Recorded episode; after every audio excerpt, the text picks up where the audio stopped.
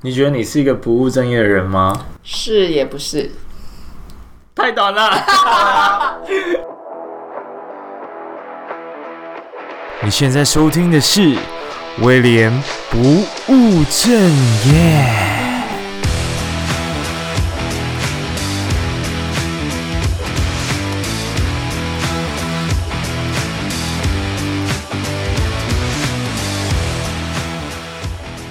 Hello，大家好，欢迎回到威廉不务正业的时间。那最近哦，武汉肺炎越来越严重了，所以呼吁大家还是要小心自己的身体安全，然后口罩一定要戴好戴满。这集的节目呢，邀请到我的一个好朋友阿鲁米，他是一位心理师。那特别他最近开始是用接案的方式作为行动心理师在做服务。呃，那其实这集的产生呢，主要是因为我身边有一个蛮不错的朋友，那他需要帮助，我认为他需要帮助，但是我在找寻帮助的过程当中，呃，我发现我竟然对于这个领域不是很熟悉，导致于说我连去哪寻求帮助，然后要寻求怎样的帮助，我都很困难。所以我大概只知道说我我要找心理智商，可是要从何找起，以及它大概有哪些分类，其实我很不清楚。就在想说，哎，我既然有认识一位阿鲁米，那我应该好好的来做一个节目，然后来跟他请教一下，到底心理智商的领域当中，大家应该要怎么去好好认识他。我觉得就像标题一样，吼。他认为说，我们台湾人对于心理智商这个领域都太严肃，把它当成一个看病的行为是错误的。他应该要像上我们上健身房一样，平常在锻炼自己的身体，但是我们却没有好好的为我们的心灵去做一个锻炼。所以大家没有这样的一个习惯，就会觉得，哎，看心理智商好像是一个非常严肃、非常奇怪的事情。但总有一天，他也希望台湾人可以把这件事情当做很轻松平常的事情。那我们就来听听看这集他所想阐述的一些想法，跟我们应该怎么认识心理。好啦，那我们准备来继续录音了。今天是一个大选的日子，然后刚刚录完那个约翰哥。就是游学顾问这一块，你其实是哥的。然后我们接下来马上继续录，那所以我们现在有三个人在，可但 John 可能随时会走了。那今天呢，接下来要录的是心理师的部分，尤其是行动心理师这个名词听起来就超 fancy。那其实我很抱歉的是，我其实已经录第二次了。上次在一个地方，但是那个空间非常的糟糕。那刚好其实呃呃阿鲁米这边也有在讲说，是不是上次的问题比较发散，我们可以更 focus 在行动心理师，嗯、因为其实跟一般的心理师还是有一点差异的。嗯，所以呃，我们在掌声热烈欢迎阿露米。好，我简单介绍啊，因为我们其实认识的时间非常短，甚至比 John 还短。我们真的吗？真的。我大概最近加上今天见面，应该三四次，三次而已，三次到四次，可能有一些地方有稍微见到，但是基本上没有一起参加过一个很正式的数据过，嗯，所以所以其实是没有太多机会认识。但我当初的想法非常简单，因为我当初呢就是真的遇到了一个身边的朋友需要帮忙，嗯，然后我就记得，哎、欸，我有一个。认识的心理师的朋友在做这件事情，虽然说我跟他交集不多，但是我很想知道我要怎么帮助我身边这个朋友。嗯，那结果在询问之下，就发现说好像跟我想象的那个方式不太一样，所以就觉得说对心理。咨商的这个领域有很多的不了解，所以我觉得今天这一集就是主要来帮大家解惑，到底心理师平常在干嘛，嗯、然后大家有需求要什么帮助。我有问题，好，请说。那你一开始的想象是什么？哦，突然变成被被访问，太多了。我一开始的想象是我，我觉得他是真的需要意识到自己发生了一些问题，然后才去看病。呃，就有点像是我今天感冒有一个症状出来，比如说咳嗽，这是一个很明显的症状，所以我知道我要去看医生了。嗯，但是在心理的疾病当中，我觉得我是很难去辨识的。比如说我我我失恋好了，我那时候非常难过，但是我不确定我是不是难过到有那一个症状需要去看医生，我不知道。嗯，所以我当时是没有选择去找智障师来聊这件事情。当然，我后来也没有怎么样啦，只是说，呃，就这块就会变成说我到底要怎么去辨识那个程度。这这个是我的一开始对心理心理智障这个领域觉得很模糊的想象。嗯哼嗯哼哼。OK，所以第一个我要跟大家澄清的地方是，心理师不是医师。嗯嗯，对，所以你去找心理师，你不一定要去看病。嗯，对，OK。因为一般人，你的意思是他不是一个病吗？还是他不是一个病啊？对，就是你今天如果说你是，比如说你你真的是严重的失眠，嗯。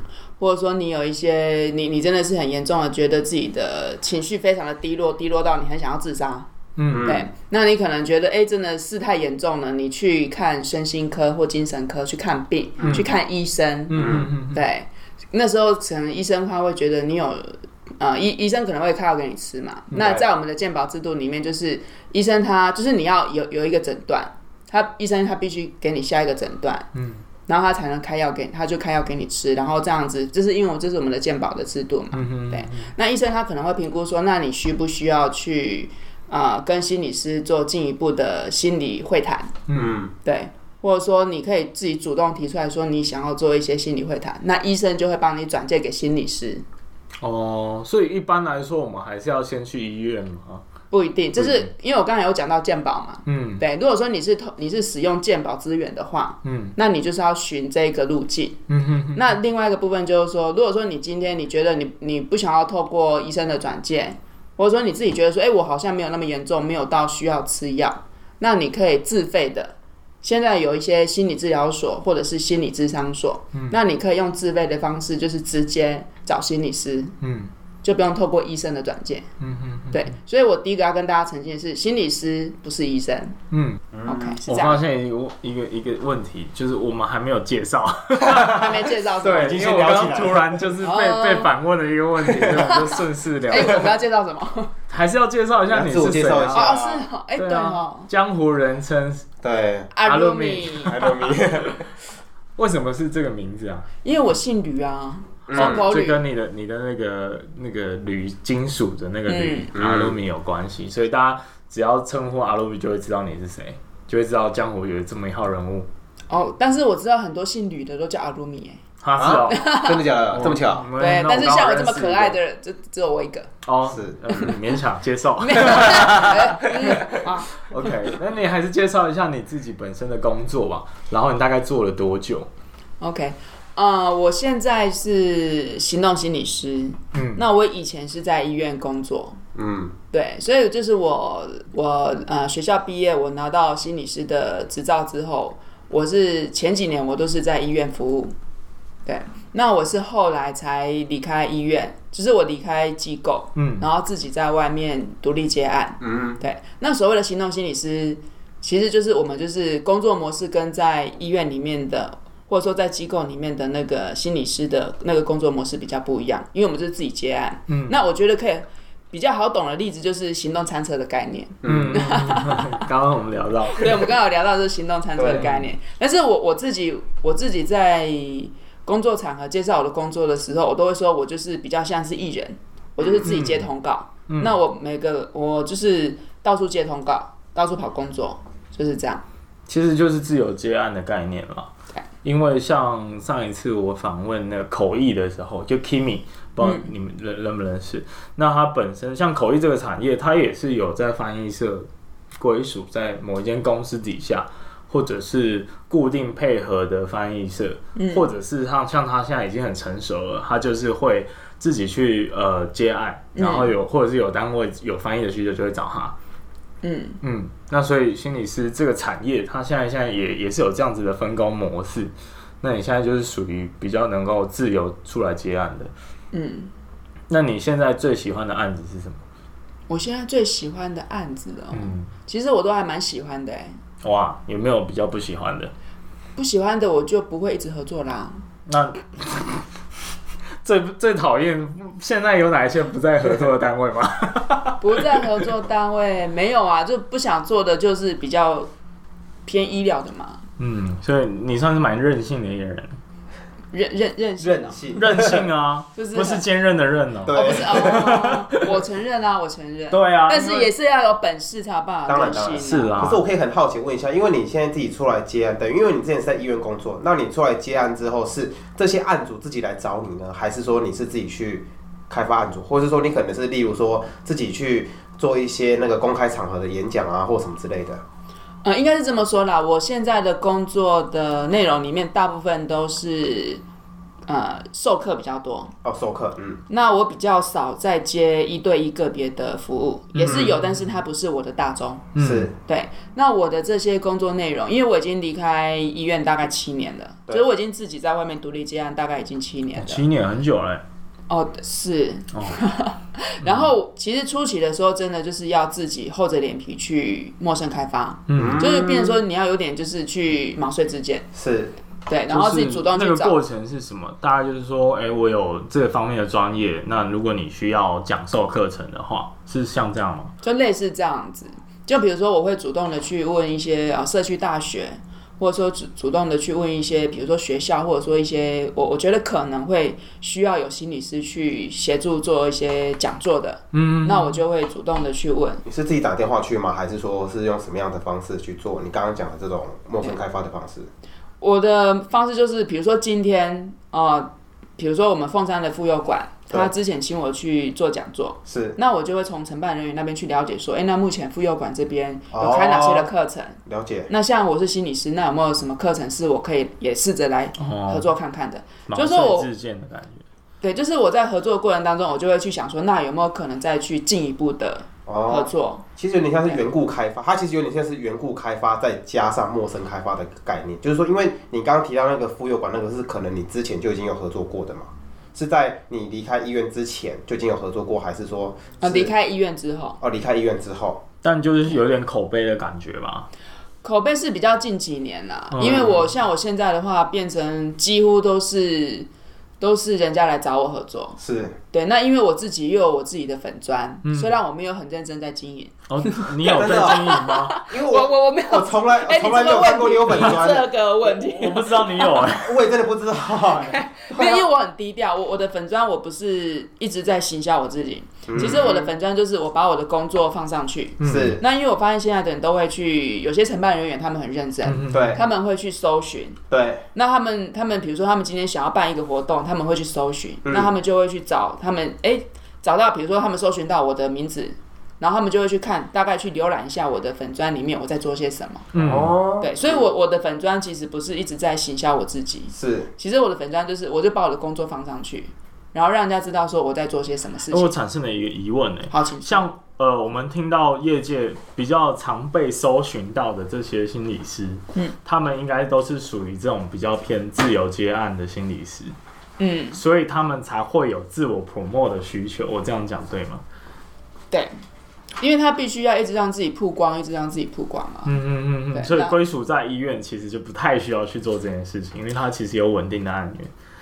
对，因为他如果在机构里面，他的工作就非常的安逸呀、啊。啊、因为他不需要去开发什么。但，但这就让我产生另外一个怀疑了，就是为什么你没有很积极在做这件事情？因为我觉得我不需要啊。就是老娘实力够强，没有没错没错。对，没有我的另外一个我的呃，应该讲说，我我可以分享一下我的工作态度嘛，因为我觉得心理师是助人者。对，你其实自己本身就是你赚钱的工具。我讲的很直白，嗯，我们自己本身就是赚钱的工具。那如果今天没有把自己照顾好，嗯。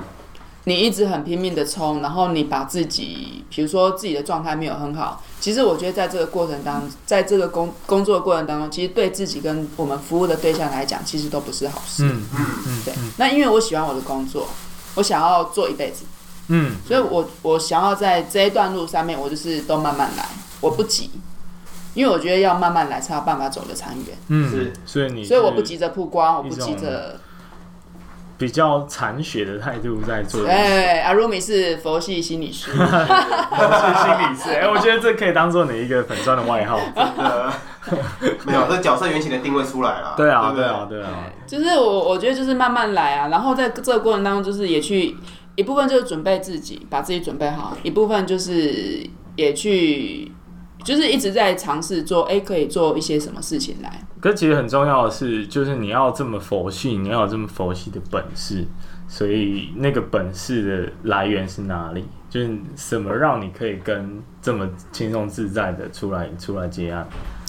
我觉得部分是因为我之前在医院工作，嗯，那其实那几年，就是虽然我不喜欢在医院里面，可是我觉得我在医院工作那几年，他的确就是呃磨基本功，嗯嗯嗯，所以我我觉得我在医院工作那几年，我的基本功有被。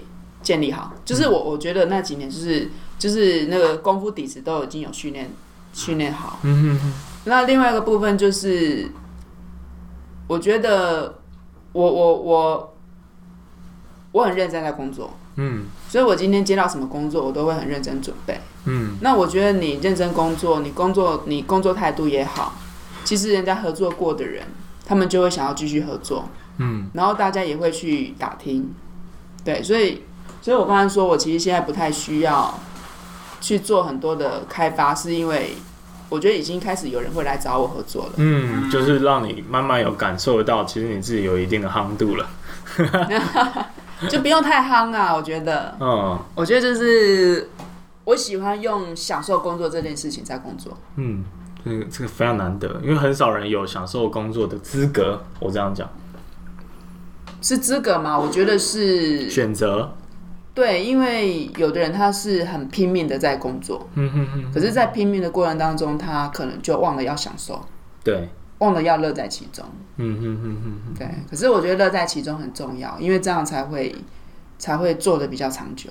欸，其实我蛮好奇的，就是像你做了那么久啊，嗯、那呃会不会很乏味啊？因为你每天可能都在讲课，或者你前前期可能都在帮人家咨商。我觉得乏味是发生在我以前在医院里面工作的时候，因为那时候是有段时间是蛮严重的倦怠的，嗯，对，因为就是很固定、很一成不变这样子。那你说现在会不会乏味？我觉得，因为因为我现在选择的是比较自由、比较弹性的工作模式，就是行动心理师嘛，嗯，那。我觉得我可以有很多的选择性去选择我我想要做什么。嗯，对，所以如果有些工作，我如果觉得哎、欸，我已经我已经在这个这个领域，或者说我觉得我已经呃开始觉得好像没有什么挑战性了。嗯，你就会想要转。对，我就会想要再去开发我其他想要做的事情。嗯嗯，那你在选择这些想做的工作类型或者案源来讲，嗯，你的筛选的条件是什么？筛选条，我会去衡量说，第一个就是因为我们我们自由接案的话，还是有一个很现实的问题，就是收入。嗯，对，所以我可能会把一些比较可以让我有稳定收入的，这个我我大概就都会留着。嗯，我会持续的一直去经营这一块，因为它对我来讲是一个一个相对稳定的一个收入来源。对，那我另外一个部分就是我会再去评估说，那我除了那些比较。呃，可以给我稳定收入的工作之外，我有哪？我有我有多少时间，或者我有多少心力？我想要再去做什么事情？嗯嗯，对，那我可能就会自己去开始去衡量时间。嗯，对，所以我还是会以我觉得一个部分就是以我自己本身我想要发展的的领域，嗯嗯嗯，然后我会我会去衡量说我有多少时间可以在上面，嗯，那我就会去选择去，我可能就会去取舍，说我是不是应该要放掉某一些事情。然后来做我想要做的事情。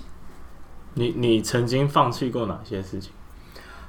呃，这这就是放弃过那个比较没有办法合作的。这个 不好说，不好说。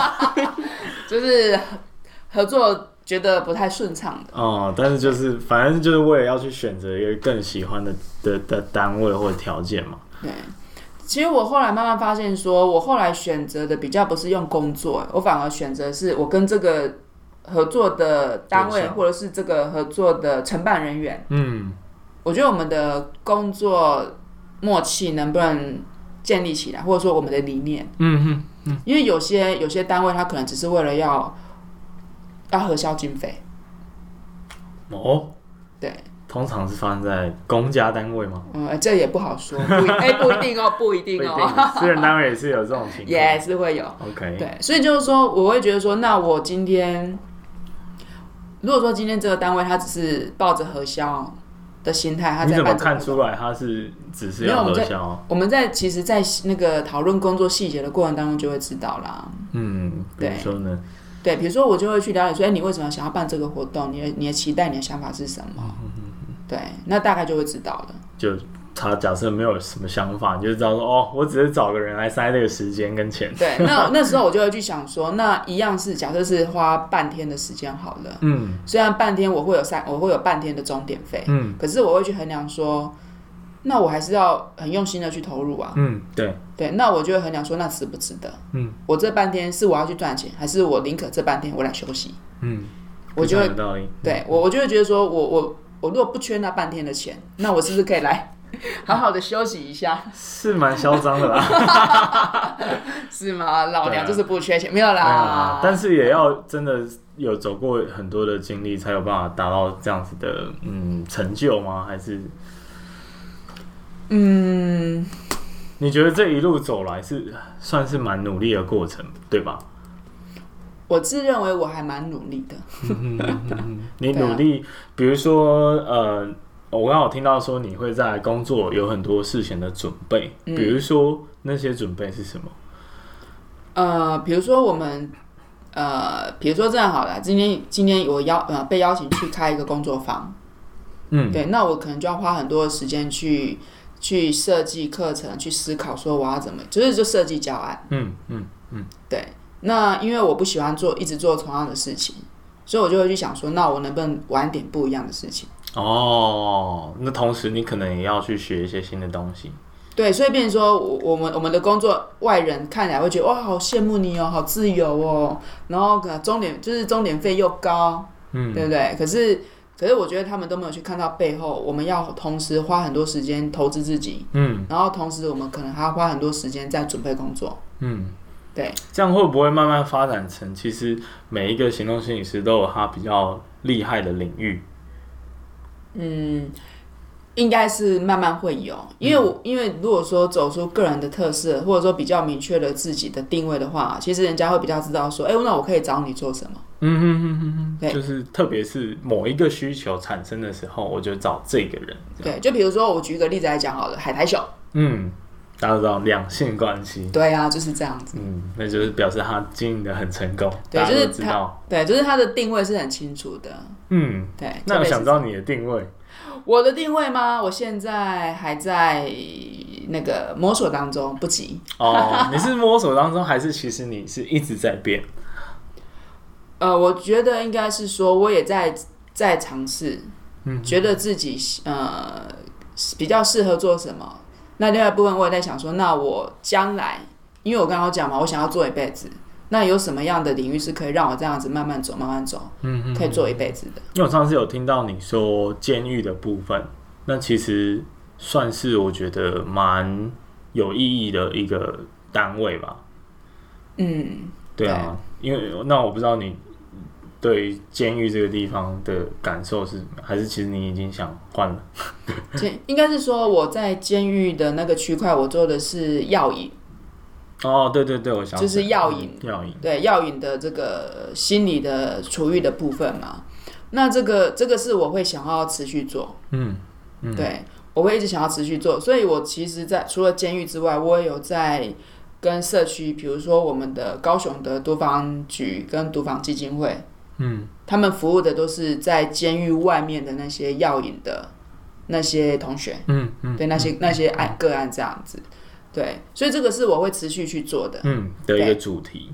呃，对，但是我为什么会同时又在尝试做不同的主题，或者是想要发找到属于我我阿鲁米我个人的一个比较明确的定位是，是因为药瘾这个部分，我如果都是做监狱，或者说都是跟民间单位合作的话，因为这比较是政策性的，嗯，政策性的对，OK，它有可能就比如说它可能就明年就没了，嗯。因为它都是计划，哦，是是，特别是今今天是选举的关系。哦，没有没有没有，对啊，所以就变成说，我我像我们我们在外面自己独立接案的，嗯、我们其实都要一边走一边帮自己找后路。嗯，所以呃，你你的意思应该是说，就像这种是比较公家的东西，政策性的东西，嗯、所以不一定每年的政策都一样。对，所以你不知道其实监狱这个地方可以待多久，或者是药引这东西还可以有足够的投入在里面。嗯，嗯，我觉得蛮蛮蛮不一样，但。呃，我其实上次就有跟你讲到一个，我我现在思考起来，我反而觉得这是一个可以做的一个主题，因为其实不是每个人都有药瘾，嗯、但是大家都有某一程度对某一件事情的瘾，比如说网络成瘾，嗯、比如说酒瘾、赌博瘾什么的。嗯、那这件事情你会觉得它是可以做的吗？帮助民众去克服他的这种欲望层面的东西啊。就是我们我们有些心理师，他们就是专门在做瘾的。嗯嗯嗯嗯，对。你说就像我刚刚说，不管对你刚才说的，比如说网络成瘾啊、手机成瘾啊，或者说其他的一些，比如说那个酒瘾啊、赌博瘾啊之类的。嗯嗯嗯。对，那的确是有一个区，有一个专门的区块是有人在做这个戒瘾的。嗯嗯嗯。对，那只是说我目前比较多都是在做药瘾的这个部分。嗯嗯。对。那你在辅导药瘾的过程，有没有遇到比较比较挫折的时候？因为坦白说，我认为啦，嗯，就最近很很很大家比较知道的就是谢和弦嘛。哦，啊，哦，那个他算小咖啊。对，包括前阵子什么大那个大饼啊，啊大饼，他不在了。其实对大家会知道说，其实药瘾是比较难去克服的一个东西，所以。不知道会不会因为这样让你觉得很挫折？嗯，我觉得挫折是因为瘾的问题，它本来就非常的复杂，而且它不好处理，因为瘾它就是一种病了。嗯，对，所以它它本来就是一个比较不是那么的好处理的一个一个一个领域。嗯嗯，对。那我觉得那个挫折是，嗯。就是说我我我觉得这些这些有药瘾问题的这些人，他们比如说他们可能真的是很严重的药瘾问题，他们可能重复的进出监狱很多次了。那他们回归到社会，想要重新开始，我我觉得其实是我我们社会是不是有真的给他们机会，嗯，协助他们，嗯，可以真的开始。对，我我觉得就是，嗯。我会，我我我其实接触过一些从监狱出来的一些药瘾的这些这些同学，那他们会想要重新开始，可是他的家人或者说他的身边的一些朋友，他或者说他接触到的一些，比如说工作的一些一些单位，可能就会对他们有一些比较异样的眼光，或者说对他们有些一些比较偏见歧视。嗯，那我觉得其实这个都会对他们要重新的回归社会，重新开始，其实都是蛮蛮。蛮大的阻力，蛮蛮困难的，蛮困难的。嗯，对啊，那其实我们就是因为，呃，那些监狱的那些那些同学，他们出来之后，他们可能可能过去就觉得说，哎、欸，反正这个社会也不太接纳接纳他们，嗯，所以他们可能也会心心里面可能就也会有个预设立场，就是反正我出去之后会很难重新开始，那我干脆就，对，就就就有可能嘛，嗯，对，所以变成说我我觉得错的地方是我我们在监狱里面，其实我们帮他们做了一些准备。可是可能出来就又不太一样，对啊，嗯，就是他可能在监狱里面得到了一些救赎，可是其实，在现实社会当中，他还是很容易瓦解的。像你在做这个行业，是不是还蛮常遇到各式各样的人？也，你说我的工作吗？对啊，对啊，所以就我觉得我的工作还蛮精彩的，可以听到。就是很多人生故事。嗯，可是相对来说，这样子会不会有什么心理很大的压力或什么的？嗯，我觉得我们我们的工作，我们很需要学习着去自己调试。嗯嗯，对，你说完全不受影响，那是我我觉得那是不太可能的。嗯，我觉得多少难免还是会多多少少会有一些会受到一些个人的一些影响。可是那个影响，我我觉得是我们自己怎么去调试。嗯，调试，但调试很难呢、啊。嗯，你有什么方法吗？我我觉得就是要透过一些，比如说可能就是要有一些呃行为策略。我这样讲好了，嗯、比如说，行为策略。我我觉得我所谓的行为策略就是，比如说你今天下班了，就是你可能就是有一个下班的仪式行为。嗯，对，嗯，比如说你我我我打球之类的。对，比如说我之前在医院工作的时候，我可能就是会把我的工作的行事历，然后我就是放进我的抽屉，关起来。嗯嗯。然后桌面净空，白袍脱掉。嗯。出办公室。嗯。那对我来讲，我就是一个身份的转换。嗯嗯嗯。因为我已经下班了。哦，所以你的意思是说，就是要有一个真正的仪式感，让自己 release from 这些工作。对，所以我，我我每个每个人的习惯不一样，这是我。那我下了班之后，我就会去做我想要做的事情。嗯嗯嗯。对我，我不会一直让自己就是一直沉浸在那个里面。可是有时候很难吧？就是比如说今天遇到一个真的很很挫折的，嗯、比如说你刚刚讲那个很挫折的感觉。嗯你就算脱了这些好，你去，比如下班去参加读书会好了，嗯、你会不会把这个情绪带到那里面？应该还是有可能吧。对，可是我觉得这是可以练习的。嗯哼，就是要练习活在当下。哇，这件事很难哎！人生有时候痛苦，就是因为这句话没办法做到。没，嗯，可是这是可以练习的、啊。我、嗯、我觉得不是没办法，是有没有真的就是一直在练习这件事情。嗯，就是刻意练习啊。嗯，对所以你现在练习的，你觉得你达到了你的目标了吗？我还没达到目标啊，因为这是一辈子的功课。嗯、真的 要活，那是修行。对，要活在当下。对，泰然处之，那是修行。真的是很难。对。那你呃，因为我们我们其实，在做像我我现在在做 podcast，那就是一直在访问别人嘛。嗯。然后感觉心理师也是某种程度一直在访问别人。嗯，就是我们会一直问人家问题。对啊，那如果你今天遇到很难打开心房的，嗯 嗯，就是像像我有我听说我朋友的经验，就是他带他的朋友去看，嗯，但他可能还没有走出那一步，所以他其实是开口闭口就是哦，对啊，嗯耶，嗯好，嗯嗯，就是他都不理他。那这种情况你有遇过吗？嗯，我就应该这么说啦。通常会来到我们面前的个案，嗯，大部分都是他主动自愿来的。哼，他觉得他有这个需求，他自己主动来了，那通常不太会，不太可能会发生这样的事情。嗯，对，因为他主动来了嘛，他有他有需要嘛，他就是来找我们协助他处理一些一些问题嘛，所以他。都会跟我们讲他发生的一些状况，嗯，对。那通常发生说你像像你讲的那一种哦，就是不太想讲啊，不太理人的那个，应该都是被动被动来的亲友，就是非自愿个案，对，都是非自愿个案。嗯嗯，对。那如果说是非自愿个案的话，那我我们的我们的工作的重点可能就不是在解决他的问题，我们可能是要先跟他建立关系。哦。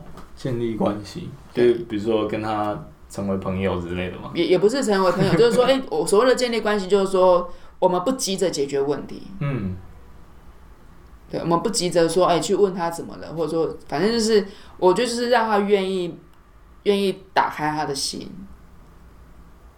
对，但这件事很难呢。啊，他其实就是很难，因为我我们我们的工作里面，这个算是一个蛮蛮。重要的一个专业的一个一个、哦、怎么讲？嗯，一个训练，对训练需要去学习的专业。对，那这个专业，嗯、呃，怎么说呢？你，嗯、呃，怎么去训练自己能够能够突破别人的这个算心防吗？还是？嗯嗯嗯。对啊，因为假设我找这个心理师，他没办法突破他的心防。嗯。那我总得要找到一个可以的吧？那这两两种类型的心理师，他的专业程度会差在哪里？我觉得应该是这么说啦，除了是心理师的专业度之外，我觉得另外一部分是，如果他不觉得他有问题的话，为什么一定要请他跟心理师讲些什么？嗯，对，因为如果说他是非自愿个案，因为我们刚才讲的是非自愿个案，对，那他可能自己本身他不觉得他有什么问题啊。可能觉得有有问题的是他旁边的人，嗯，那会不会是其实是有问题的人才是他旁边的那些人？对，有可能你这样讲。对，所以其实你说今天我们遇到非自愿的个案，我们我们要去思考的是说，今天到底是这个人他有问题，还是觉得他有问题的人有问题？嗯嗯嗯，哦哦，这个角度还蛮特别的，因为我们通常都会，呃，我我举个例子好了，我我很幸运的是，呃，我朋友的朋友他是愿意的。但是其实我很难想象，假设我今天看到他真的状况不好，嗯，他就是觉得啊，人生没有希望，我现在完完全没有目标，我真的是觉得很对不起大家，嗯，然后我假设我劝说啊，你可以其实可以试试看去找心理师啊，嗯，但他如果又觉得啊，可是是要看病啊，我又没有病什么的，那如果遇到这种情况，身为一个亲友，应该要怎么样做会比较好？嗯，我我觉得。第一个啦，我会跟他澄清说，去找心理师不一定是看病，嗯，去找心理师不一定是生病了，不一定是病，对，我给他正确的观念，观念，对，嗯，对。那另外一部分就是，他如果心情不好，其实也不一定要找心理师，嗯，对，心情不好有很多处理方式，嗯，对，比如说呢？比如说，我觉得朋友的陪伴也是很重要啊，嗯嗯嗯。对家人的陪伴呐、啊，对啊，嗯，所以我我不觉得说你，比如说今天朋友失恋了，心情不好，非常的不准，我不觉得他就是一定要去找心理师，他还是可以有其他的出口，嗯嗯嗯，对。但是就像我们一开始就有讨论到的问题，我我怎么知道他或者是我自己什么时候要去找？还是我只是，其实我过我我去看个电影，我可能就能解决了，或者是我沉沉浸了一个月，我就可以解决这个问题了。嗯，对啊，我我其实是没办法判断的，就这个问题背后，我们的这个讨论，对，应该要怎么去思考？所以就是说，我们怎么，嗯，就是说我我当当我们怎么样的状况之下，我们需要去找心理心理师求助，嗯，或者说去精身心科好了，我们这么讲。嗯我觉得我们可以从比较客观的角度来看，如果客观的角度就是他们一些身身体的一些症状，嗯，嗯，比如说失眠，长时间失眠都睡不好，或者说就是长时间就是没有什么胃口，吃吃不下，体重比如说就是掉很多，嗯，或者说一直吃一直吃吃很多，嗯，就是明显的，比如说睡眠啊，或者是食欲有一些明显的改变，对。我我觉得可以从这些比较客观的角度去看，就已经影响到生理行为的时候，对，就是已经已经已经有开始有一些身体的一些症状，嗯嗯，对，有些生理的一些一些状况出现了，对。那另外比较主观的部分是，他可能觉得他可能不觉得他有一些生理上面的比较客观的一些一些改变，可能他觉得说，哎，我想要去找人谈一谈啊，嗯，我想去找心理师聊一聊，谈一谈。想要听听看专业人员会给我什么样的一个意见或想法。嗯，对，我也遇过有这样子的个案。嗯，他他不一定就是睡不好或吃不好，可是他就是觉得我想要找专业的人员来聊一聊、谈一谈。他想要理清他的问题，不，他不一定是解决问题，他可能只是想要理清自己。嗯，对，对，所以我觉得可以从比较客观跟主观的这两个角度去看。嗯。因为其实，呃，我我觉得大家对于这种方面的知识还蛮缺乏的，而且，呃，坦白说，在学校的时候，我们至少还可以去辅导室，嗯，就是唾手可得。但是，其实，在出社会的时候，就觉得真的是很有一个无形的墙在那边，就是我会不知道。呃，应应不应该要踏出那一步去去去去那个诊所或者是那个那个研究所，呃，不是研究所，智商所，嗯，去寻求帮助，甚至会觉得这有点遮遮掩掩的行为，需要去、嗯、去去躲避这样。对，所以你刚刚讲到，就是一个我觉得，呃，我们的一般大众都会觉得说，我去找心理师，或者是说我去看身心科或精神科是。是一件很丢脸，或者是一件很哦，反正就是一件很不好的事情。嗯嗯，对，所以变成说我我我觉得我们的大众对于心理健康的这个概念其实是很薄弱的。嗯，没错。可是如果我们今天去想哦，我们都一直在追，我们都吃很多的假设啦，嗯，吃很多的保健食品，我们都一直，比如说你可能会去。除了保健食品之外，你可能还会去运动。你一直在追求你身体的健康，嗯。可是你有想过说，其实心里面的健康也很重要。对，因为心里面健不健康也会间接影响到我们的身体健康嘛。嗯嗯嗯。对，那为什么我们都一直很着重在在追求身体的健康，可是都没有用相同的这个觉得身体健呃心理健康跟身体健康也是一样重要的来看待这件事情？尤其现在健身房越来越流行。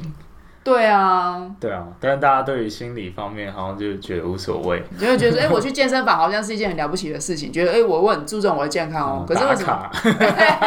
对，可是你你想，我们我们什么时候来变成说，哎、欸，我要去找我的心理师去做那个心理运动？哦，听起来很酷，锻炼一下我的心理韧性，这样子。而且而而且感觉在电影蛮常见，就是西方人比较会觉得这件事情是很很普通的。对啊，因为那那是他们的，他们会觉得是很日常的一件事情。嗯、对，就比如说哦，我就是下课或下班，我要去找我的那个心理师聊一聊。嗯，对。那你未来会想要，呃，或者是你已经在做这方面的投入，去改善大家台湾的民社会对于这个心理的教育问题？其实我觉得，从我开始。从事心理师的工作以来，一直到现在，其实我觉得我们的大众已经有开始比较可以接受的，所以我觉得那个接受度其实是有比以前好了。嗯，但是我觉得还有很大的空间。嗯，对，这算不算是你出来开始讲课的原因之一？我觉得一部分是因为现在心理师的人也多，然后开始在社区出现。然后增加曝光度，嗯，所以民众也会越来越，因为因为因为接触多了嘛，可能就会觉得那其实也没有什么，对，嗯，所以我我我觉得就是在社区，就是其实我们也都会跟民众讲说，哎，我们心理师是在干嘛的，嗯，因为很多人是因为不了解，所以会容易有误解，嗯嗯，对，嗯，大部分是因为这样。对，那他们如果说，哎、欸，他们比较有概念之后，他们可能就比较不会有那些的刻板印象。我我在想，会不会是因为其实心理师的人数在台湾也没有到非常多？其实，因为心理师有分智商心理师跟临床心理师嘛。嗯。那我大概去看了一下，应该目前两个两种心理师加起来应该有五千了吧？五千了。嗯，全台湾啊。但是就于。比如说医生来说，可能就还是很好几倍的差距，这还是很少，我们还是很小的小众。因为因为我刚刚听到就是说，大家其实没有办法去接触到，所以就会觉得不了解，会有一些误解。嗯、所以是不是因为人数其实本身就太少了，所以其实我们接触到的机会也很少？其实不会耶，因为你知道吗？现在很多地方都有心理治疗所跟心理智商所。嗯。对，搞不好你你去你你打开你的 Google Map 啊，你去搜寻一下你们家附近，搞不好也会有。嗯，只是因为通常心理治疗所或智商所，它不它不一定会有很大的扛棒。嗯，它不一定会开的很大间。嗯嗯嗯。对你，所以你可能只是没有注意到。嗯。但其实它还有在台湾是蛮多的。对，在社区啦，在就是除了医院跟诊所之外，嗯，其实都会都会有。嗯，像你其实有做过一对一的智商吗？包括现在其实应该都还有在做，有啊，嗯，那你自己会比较喜欢哪一种形式？就是这种一对一的智商，还是像到处讲课，然后去做团体的辅导？嗯，我自己会比较喜欢小团体的工作坊。嗯嗯，对，小团体为什么？因为小团体的工作坊，因为我我大概都是大概是十个左右，嗯，八到十个人这样子的小团体，是我觉得。自己工作起来，我比较喜欢的一个一个一个团体的大小。嗯，对。那我觉得团体很有趣的地方是，每一个人都很重要，每一个人都是老师。嗯，对。哦。那我在这个团体里面，我扮演的比较像是催化者，或者是我只是引导、带领大家。对。所以，其实，在团体，大家是比较常自己。就是跟跟我旁边的人，或者跟对面的人交流，而不是跟没有，我们是整个团体一起在交流。